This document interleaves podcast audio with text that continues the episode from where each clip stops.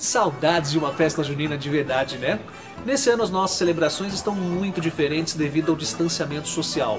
Foi preciso rever, reinventar, mas não deixar de celebrar a festa popular que veio da devoção religiosa e reúne povos que migraram do interior para os grandes centros. Em torno da dança e de comidas típicas, é sinônimo da garra e alegria típicos do sertanejo brasileiro.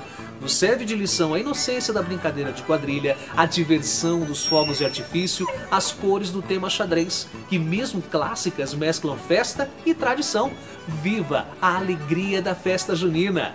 Eu sou Renato Silva, porque inovar e motivar é preciso.